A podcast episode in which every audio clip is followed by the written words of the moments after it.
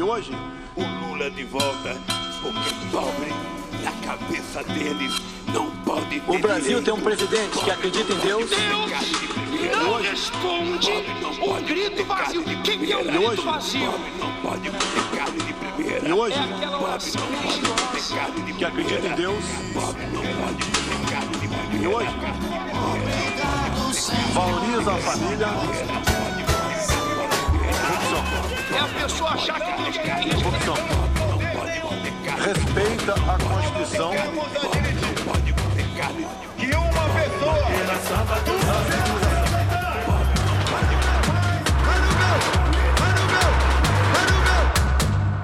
Hola, sean bienvenidos a Cuenta Regresiva, el podcast sobre el proceso electoral en Brasil que va a ocurrir en el año 22.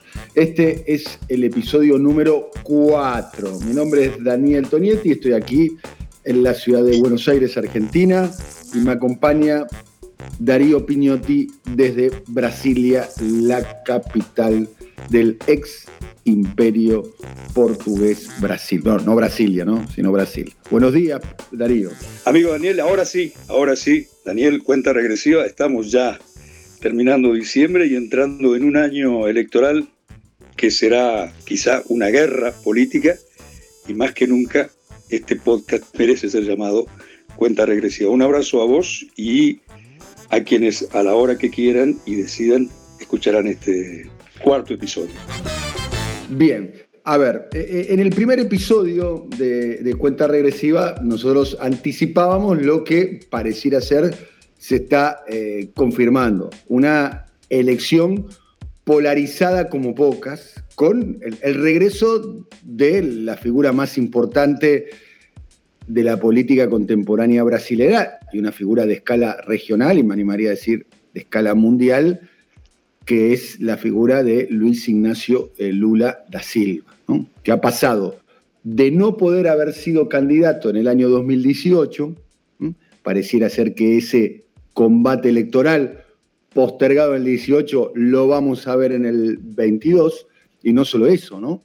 los más de 500 días de prisión, eh, su liberación y su crecimiento en las encuestas. Eh, y decisiones que todavía no están del todo confirmadas, que fueron las que nos ocuparon en el anterior episodio, que es cómo eh, se conforma, como dicen los brasileños, cómo se conforma la chapa, que es cómo se conforma la fórmula. Al día de hoy, ¿eh? últimos días del año 2021, claramente en Brasil se está ante un eh, proceso electoral, se está en campaña.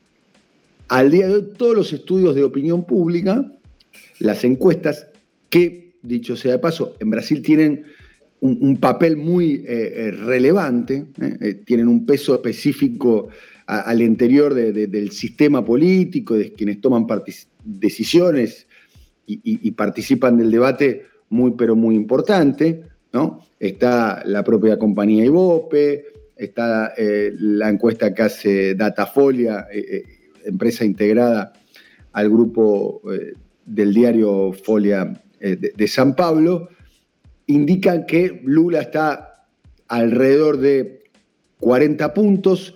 Cuando se pregunta por mención directa, o sea, ¿qué- ¿a qué candidato votaría? Cuatro de cada diez eh, votarían en Lula y dos de cada diez votarían en el actual presidente eh, Jair Bolsonaro.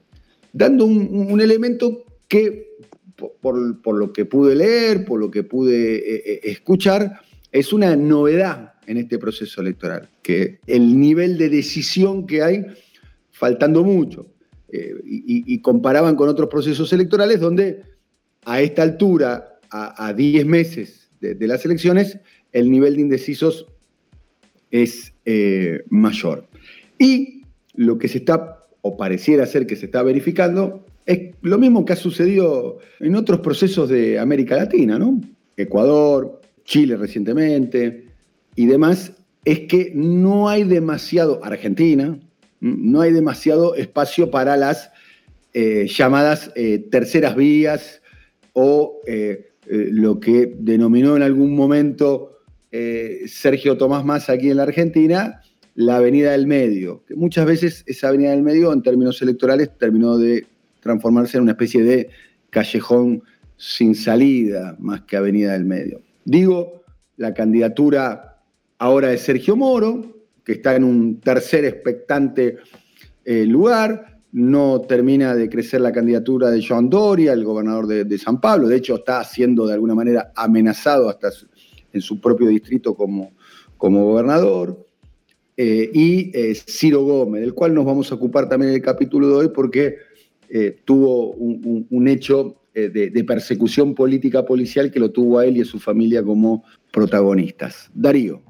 Cierto, son estas elecciones que además de tener al mundo político y a la opinión pública con el corazón en la boca ya diez meses antes de su realización, indican que una sociedad menos politizada, la brasileña, que la venezolana, que la mexicana, que la argentina, que la chilena, que la recientemente en boca de todos opinión pública chilena, está comenzando a tomar como propia o a interesarse por las elecciones. Debo hacer aquí un pie de página. Claro que mm, habría que distinguir entre el interés de las encuestadoras y el interés de la pública. Dudo que haya al día de hoy una efervescencia entre brasileños pro y contra Lula o pro y contra Bolsonaro. No es ese el clima que se vive, no son plazas, no son centros de estudiantes, no son sindicatos embanderados por uno o por otro bando, no son cuarteles, no son unidades de la policía, no son grupos parapoliciales. Pero indudablemente este es un escenario político electoral distinto porque también este es un Brasil anómalo, es una democracia deformada decir que Brasil va a celebrar elecciones como en cualquier otro momento sería una frivolidad o una superficialidad analítica. Brasil viene de algo muy parecido a dos golpes de Estado y de dos golpes de Estado se sale con menos democracia.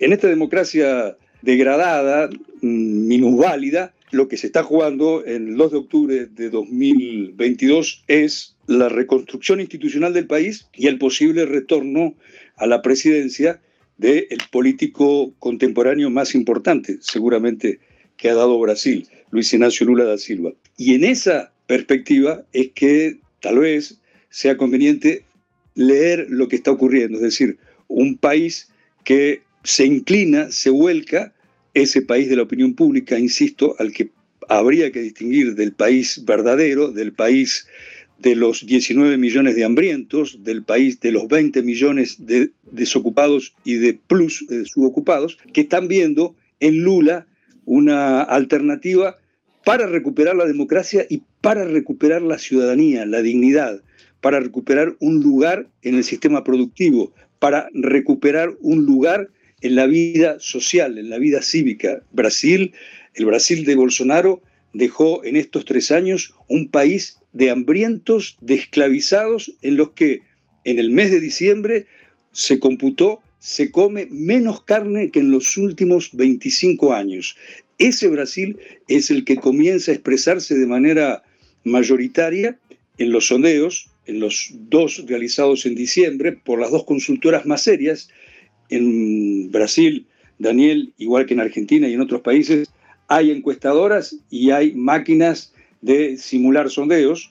Entre las encuestadoras más serias están precisamente IPESPE, Exibope y Datafolia, y en ambas, en dos sondeos realizados en diciembre, como vos lo comentabas hace un instante, la ventaja de Lula es prácticamente irreversible si las elecciones fueran hoy, obviamente. 48 a 22, 4-8 Lula, 2-2 el ex capitán del ejército Jair Bolsonaro, el ex capitán del ejército Jair Bolsonaro. Más, como en Brasil, en la legislación brasileña, en la legislación electoral, los votos que cuentan son solamente los válidos, es decir, los votos en blanco y nulos, aquellos que en las elecciones de 2018 fueron el segundo tercer voto, el 30%, no se cuentan, Lula ya tendría en la primera vuelta más del 50% de los votos válidos.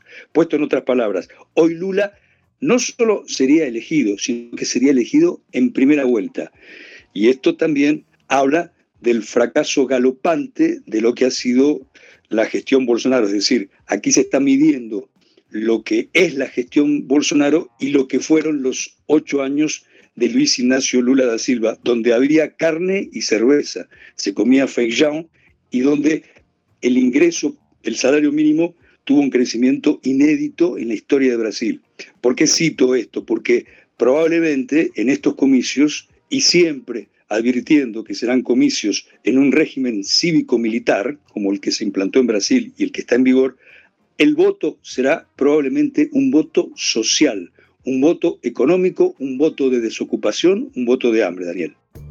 Bien, haciendo un repaso, ¿eh? y después vamos a ir a otro de los temas que vamos a estar desarrollando, como eh, la postura anti-vacuna de menores, de niños, de niñas de, Bolsonaro, y vamos a terminar el episodio de hoy haciendo referencia a un podcast eh, que es muy exitoso en Brasil y a un episodio que fue el podcast más escuchado de Brasil, un país que le lleva, me animaría a decir, un año y medio, dos años en esta revolución de la comunicación digital que se está dando en los podcasts alrededor del mundo. Estoy haciendo referencia al podcast que hizo el músico Mano Brown, casualmente con Luis Ignacio Lula da Silva. Eh, el diálogo, que duró más de dos horas, fue el podcast más escuchado de Brasil, al menos ese episodio. Pero vuelo rasante de diferentes candidaturas. Eh, Sergio Moro eh, buscando y luchando por colocarse como una tercera vía, aparecen los sondeos en el tercer lugar. Eh, se produjo un episodio que es una investigación policial llevada adelante por la Policía Federal Brasilera, que siempre fue muy utilizada eh, en términos este, políticos en un sentido u en otro, mm, contra Ciro Gómez, eh, que eh, el candidato, otro de los candidatos que está tratando de, lograr ser una, una, tercera vía y una tercera opción, la decisión de la justicia contra Ciro Gómez y contra integrantes de su familia consiguió, entre otras cuestiones, la solidaridad del propio Lula y de la propia Dilma Rousseff, a pesar de que Ciro Gómez ha sido, para decirlo de un modo elegante, un modo suave, muy descortés tanto con, Lula como con, Dilma en, los últimos tiempos. ¿eh? Ha, sido en algunos aspectos eh, hasta algo agraviante ¿eh? Ciro Gómez sobre Lula. Sobre este episodio, ¿qué, ¿qué podemos decir, digamos? esta investigación de la Policía Federal sobre Ciro Gómez?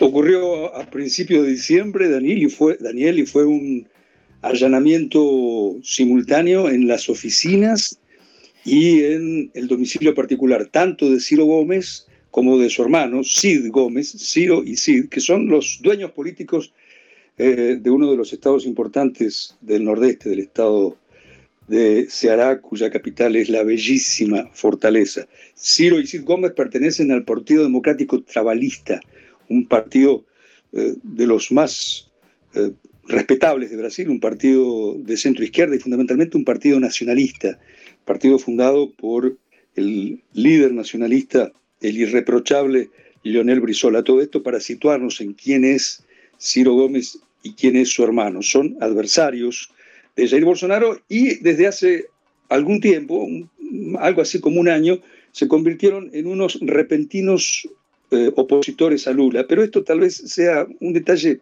no relevante para contar lo que pasó, es decir, son peleas entre primos las que hay entre Ciro Gómez y Lula, no entre enemigos, pero sí Ciro Gómez es un adversario de Jair Bolsonaro y hay que decirlo, de los líderes opositores, es el que más ha expresado con todas las letras quién es Bolsonaro. Él lo dice sin que le tiemble el pulso ni le carrespee la garganta. Y hacer eso en Brasil es cosa de personas con agallas. Bolsonaro es un ladrón.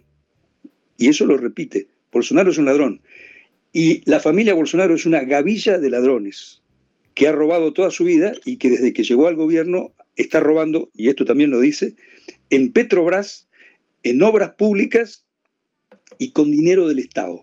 Esas son cosas que ha dicho Ciro Gómez y tal vez esto explique por qué la Policía Política Federal de Jair Bolsonaro, esta fue una de las primeras contrarreformas en las que se abocó de lleno Bolsonaro desde que llegó, desde que tomó por asalto el Palacio del Planalto, el, el de que la policía política federal que había sido aliada de Ciro Gómez ahora sea la policía política federal bolsonarista. El jefe de la policía federal es de él. Los superintendentes de las capitales donde hay temas de su importancia son de Bolsonaro, o bolsonaristas o nada. Así lo es, por ejemplo, el jefe de la Superintendencia de la Policía Federal en Río de Janeiro, donde Bolsonaro ha cometido decenas de delitos. Y decir esto no es una irresponsabilidad periodística, la mayor parte de ellas están muy documentados. Y así fue como actuó Bolsonaro y su Policía Federal en contra de Ciro Gómez. Allanó sus oficinas, también las de sus hermanos, e hizo algo propio de cualquier régimen de facto. El pretexto era una causa menor, una causa irrelevante, a todas luces irrelevante, y en esto nos apoyamos en la opinión de juristas y de políticos de todo el arco mm, partidario. ¿Para qué? Para amedrentarlo, pero fundamentalmente para hacer lo que hacen los regímenes autoritarios, apropiarse de información sigilosa.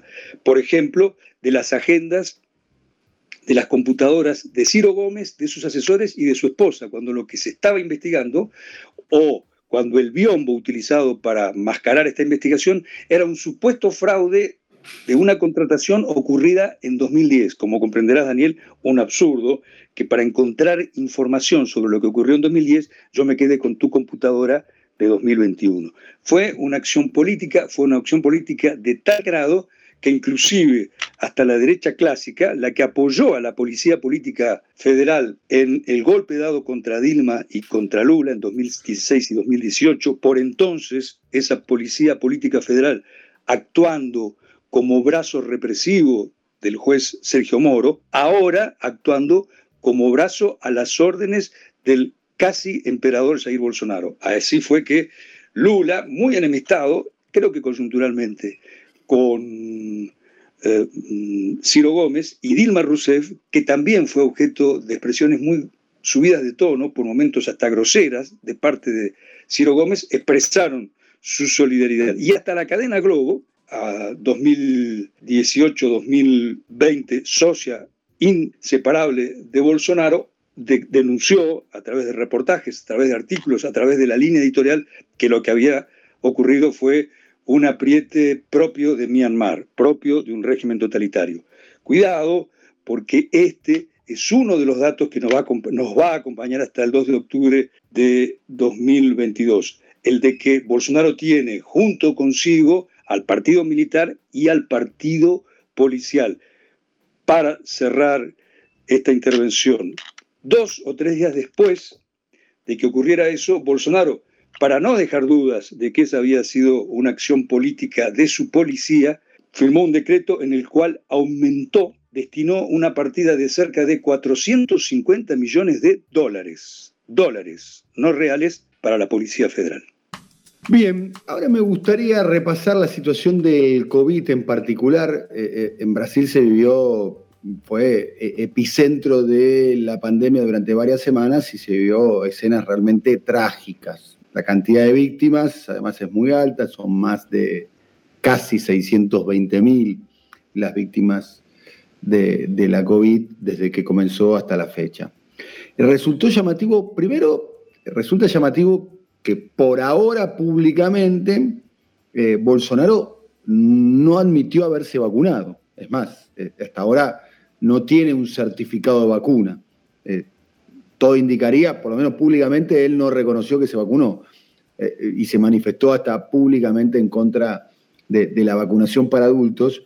Y ahora agregó el, concepto de no acompañar la vacunación para los eh, niños. De hecho, se manifestó públicamente, en el, tiene su hija menor, eh, su hija menor, él, reconoció públicamente que, que, no, la iba, no la iba a vacunar, digamos. Así es, Bolsonaro prácticamente como si actuara respetando cronogramas políticos o cronogramas temporales que en diciembre, noviembre y diciembre, y esto fue documentado por una comisión parlamentaria investigadora del Senado, a través de papeles oficiales y a través del testimonio incluso de gerentes de laboratorios internacionales, obstruyó la compra de vacunas para la inmunización de adultos noviembre, diciembre de 2020. Ahora, en noviembre, diciembre de 2021, declaró una nueva guerra santa, fatídica, totalitaria,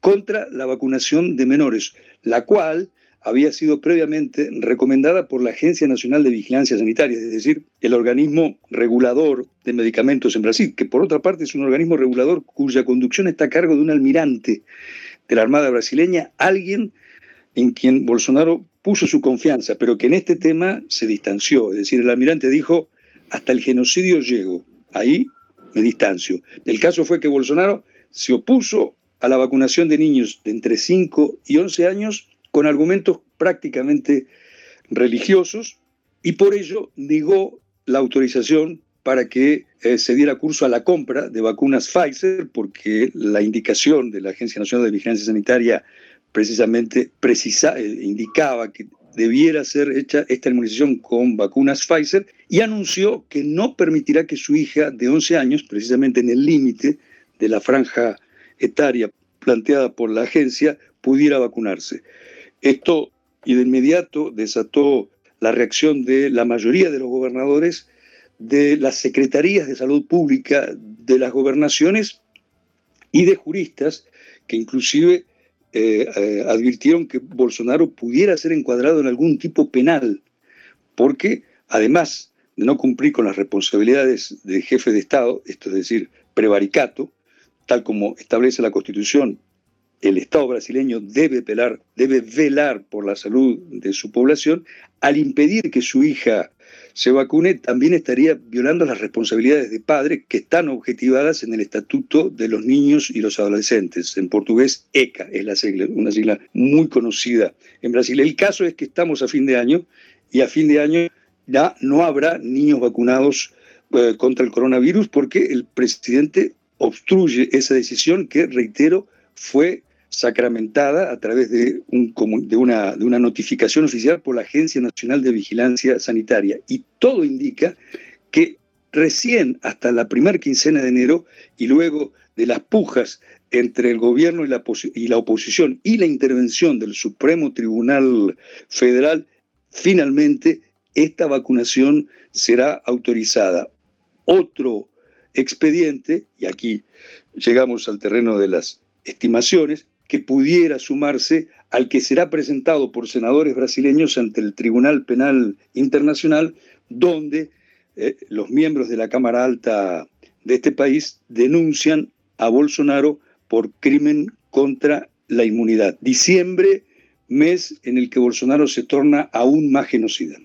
Bien, eh, estamos terminando un año, las elecciones eh, en Brasil, que es el motivo principal de, este podcast, van a ser eh, determinantes para la región, absolutamente determinantes para la región. Lo han sido también las elecciones del 2002, con la asunción de Lula el 1 de enero del año 2003, un gran ordenador eh, regional. Y es, por eso generan tanta expectativa, la posibilidad de un nuevo ciclo de gobiernos populares barra populistas. Cuando digo populista no lo digo en un sentido peyorativo del término, que se pueden iniciar en la región, ¿eh? en un territorio en disputa, porque el año que viene, bueno, ni hablar lo que sucedió en Chile, eh, lo que pasó en Perú, también con un gobierno que ha ganado con muy pocos votos, un gobierno que nació con un origen débil, ni hablar la expectativa que se genera de otra elección muy gravitante en la región, como es ni más ni menos que la elección en Colombia, donde también un partido de centro izquierda, o mejor dicho, una alianza de centro izquierda, está en condiciones de quizás eh, poder ganar por primera vez en muchos años el gobierno colombiano. Así que hay mucha expectativa y vamos a seguir con este podcast a lo largo del año porque es absolutamente determinante lo que sucede en Brasil en términos políticos y como telón de fondo algo que se vive de un modo dramático, ¿no? Porque es realmente dos modelos, dos expresiones muy diferentes y dos grandes comunicadores también, entre otras cuestiones, y dos perfiles eh, muy, muy claros, ¿no? Por un lado, Jair Bolsonaro, que expresa algo que estaba al interior de la sociedad brasilera, claramente, y Lula, ¿no? Que casi podemos hablar, sería un cierre cinematográfico, Darío, ¿no?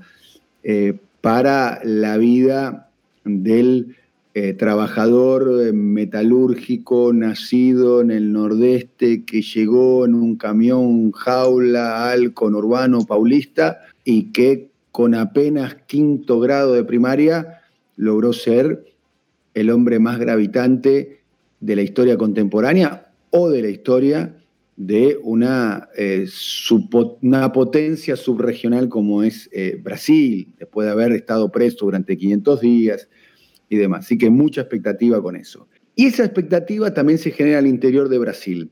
Escuchen esto.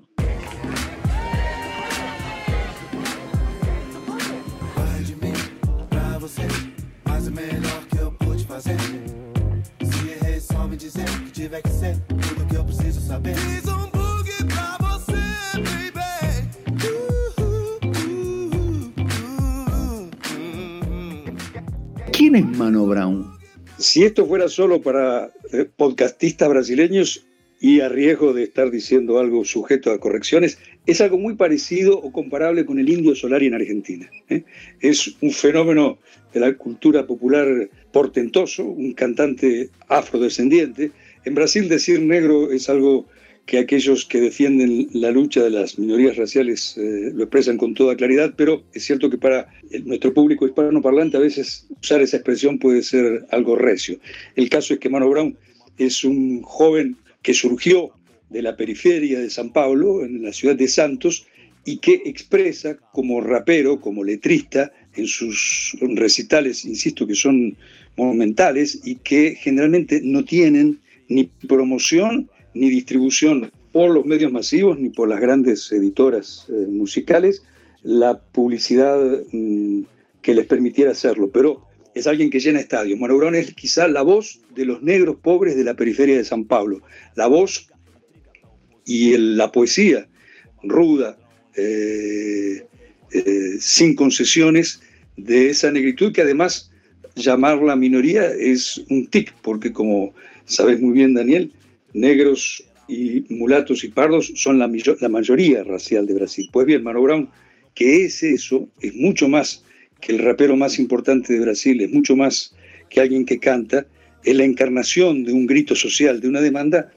Eh, desde hace algún tiempo conduce un podcast muy exitoso en Brasil, su título es Mano a Mano, y en 2021 el episodio de ya lo dijiste a lo largo de esta conversación, de más de dos horas con Lula, fue el más sintonizado, el más oído, el más escuchado por los brasileños. Un síntoma. No el único, porque otro podcast producido a fines de noviembre y transmitido simultáneamente en YouTube, llamado Podpa, también eh, que tiene por conductores a dos jóvenes de la periferia paulista, compitió cabeza a cabeza con el programa semanal de Bolsonaro en las redes sociales. Y cuando fueron al aire los dos simultáneamente, el de Lula, el que tenía la presencia de Lula, llegó a tener cerca de 300.000 sintonías simultáneas contra 9.000 de Bolsonaro. Imagínense ustedes el ánimo del capitán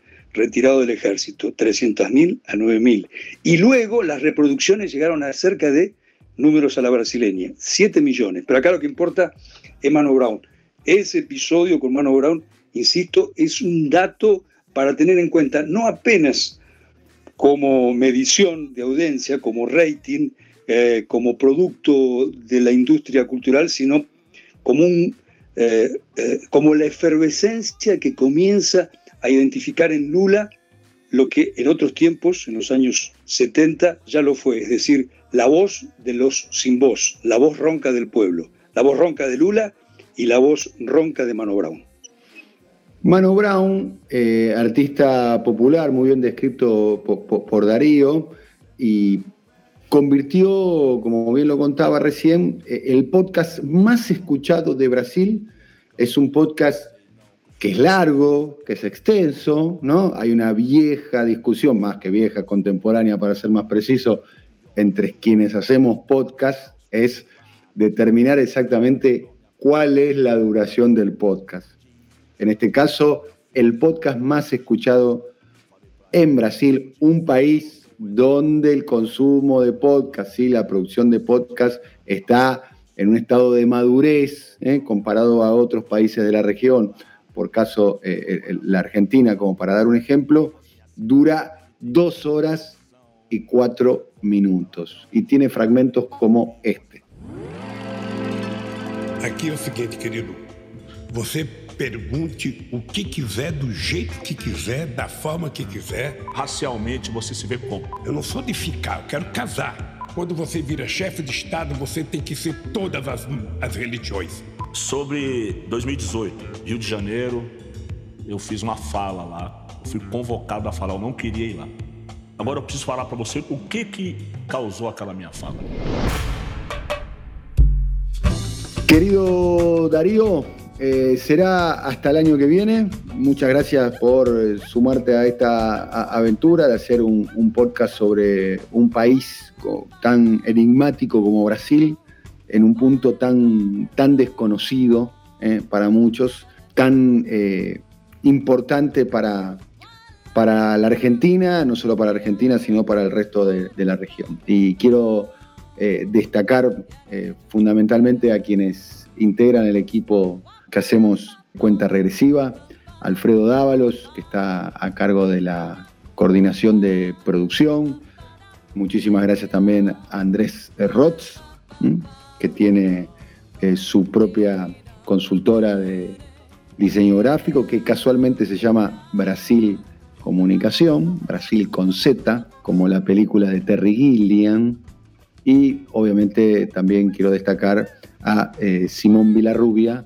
que se ocupa, entre otras cuestiones, de la edición de este eh, material. Ellos son los integrantes de nuestro podcast y es muy importante el trabajo que ellos hacen. Para mí es importante destacarlo. Darío, tu mensaje para nuestros oyentes que nos fueron acompañando.